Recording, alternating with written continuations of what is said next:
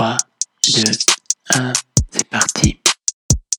Zcast, le podcast qui t'embarque dans mes baskets.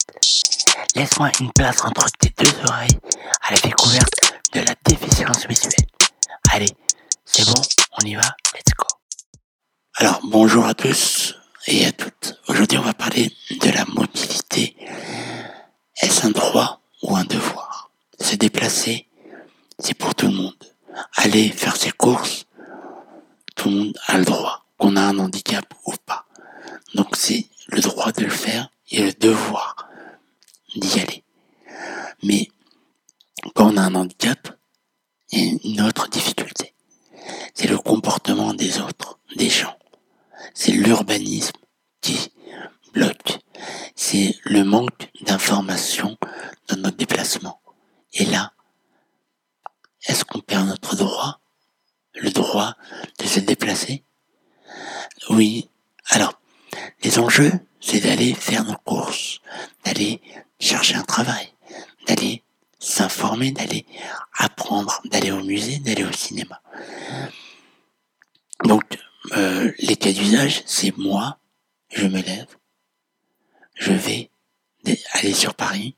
Pour aller sur Paris, je vais prendre les transports, que ce soit un bus, un métro ou un RER. Si l'information n'est pas là, ben je ne peux pas. Et si je ne peux pas, je ne peux pas trouver un travail, je ne peux pas faire mes courses, je ne peux pas euh, ben, m'en sortir et apprendre. Mais alors, quelles sont les solutions? Ben, Les solutions sont d'améliorer tout ça, d'améliorer le, les déplacements, de mettre en place des balises sonores, de d'informer, de mettre des vrais signalétiques. Alors, euh, j'ai connu, euh, j'ai fait un petit voyage en province et j'ai été dans une petite gare d'une ville moyenne qui avait des passages signalés. Donc on avait dans la gare un petit parcours tracé qui nous permettait de nous diriger vers la sortie ou alors vers un autre quai ou autre part. Mais il y avait cette possibilité. Malheureusement, bah, on ne trouve pas ça partout. Comment faire? Ah, ben, grande question. Grande question. Sensibiliser. Aller voir euh, les institutions, partager, montrer. Un autre cas d'usage, c'est euh, j'ai le droit, comme tout le monde, de faire mes courses.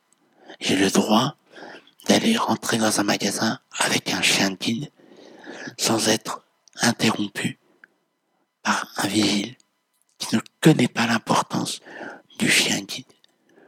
Pareil, aller au restaurant avec son chien guide, certains restaurateurs ne connaissent pas l'importance du chien guide. Donc, éduquer, informer, c'est un peu ma tâche et c'est un peu votre tâche. N'hésitez pas à partager ce podcast. C'était un petit moment, un petit pensée. Voilà, je vous parle de mobilité. Tu as aimé l'épisode? Alors, je compte sur toi pour partager, liker, commenter. Et je te dis à très bientôt pour de nouvelles aventures. Bye